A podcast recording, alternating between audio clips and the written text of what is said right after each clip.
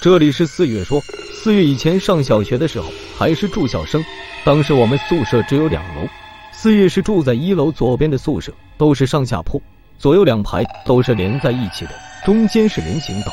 而在我们宿舍隔壁有个房间是锁住的，每次经过的时候都感觉到后背发凉。有一次夜晚，我躺在床上，忍不住问隔壁的李军说道：“为什么隔壁的房间是锁住的啊？不给人住的吗？”李军听到我这么一问。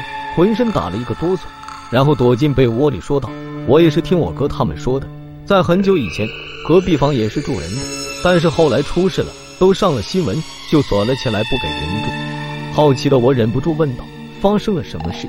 李军神情慌张的回忆着，过了一会开口说道：“在很久以前，小张和小胖他们的父母是邻居，关系很要好，好到就像亲兄弟一样，所以小张和小胖的关系也很好，他们一起吃饭。”一起洗澡，一起打球，每天形影不离。突然有一天，有人看见小胖和小张在洗澡房吵了起来，别人都很好奇，他们这么要好的朋友怎么会吵架？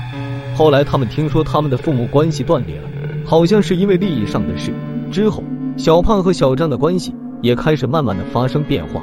一开始只是吵吵架，到后来两人谁都不理谁，甚至有时候还会大打出手。一开始他们这么要好的兄弟。变成这样，别人刚开始还不习惯，可是久而久之也就慢慢习惯了。过了一个星期后，人们开始发现小胖开始没来上课了。下课后，老师以为他是生病了，就去宿舍看看，结果他发现小胖也不在宿舍。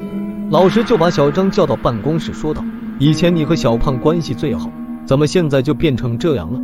小胖也不来上课了，也不在宿舍，你知不知道他去哪了？”小张神情紧张的回避老师的眼神，吞吞吐吐的回道：“我，我也不知道，我已经没和他在一起很久了。”老师看出来小张的不安定，但是也没多想，一个小孩子而已，叫他回去上课后，便打电话问小胖的父母，结果他的父母也说不知道，小胖也跟没有找过他们。小胖的父母怕小胖出什么事了，就跑到学校闹，学校迫于压力出动了好多人去找。结果也没找到小胖的父母，过于担心小胖，然后报警了。警察来了之后，做了一番调查，正准备询问小张，结果竟然发现小张人也不见了。我们学校附近都是大山，他们以为小胖他们可能跑到大山去了，然后派了很多人去找，结果找了几天几夜也没有找到。警方判断他们可能是出事了。小胖和小张的父母整天在学校闹。过了几天后，有学生在宿舍里。闻到一股腐烂的恶臭味，跑去和老师说。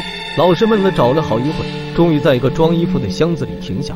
恶臭味应该就是从这里传来的。当他们打开箱子的时候，比较靠前的人都忍不住吐了出来，因为那场面实在太恶心了。只见箱子里装着腐烂的尸体，虫子已经腐蚀的差不多了，其他的不好描述了。经过警方断定，这就是小胖的尸体。经过排查，小张的可能性最大。可是他人已经不见了，警方家派了很多人去大山里找，可是当时的科技和设备很落后，找了很久也没找到。至于小张人去哪了，无人得知。只是后来有人说，有人在学校老师看见一个长得很像小张的人，可是下一秒人就不见了。小伙伴们可以猜猜小张到底跑到哪了？可以在评论区留言。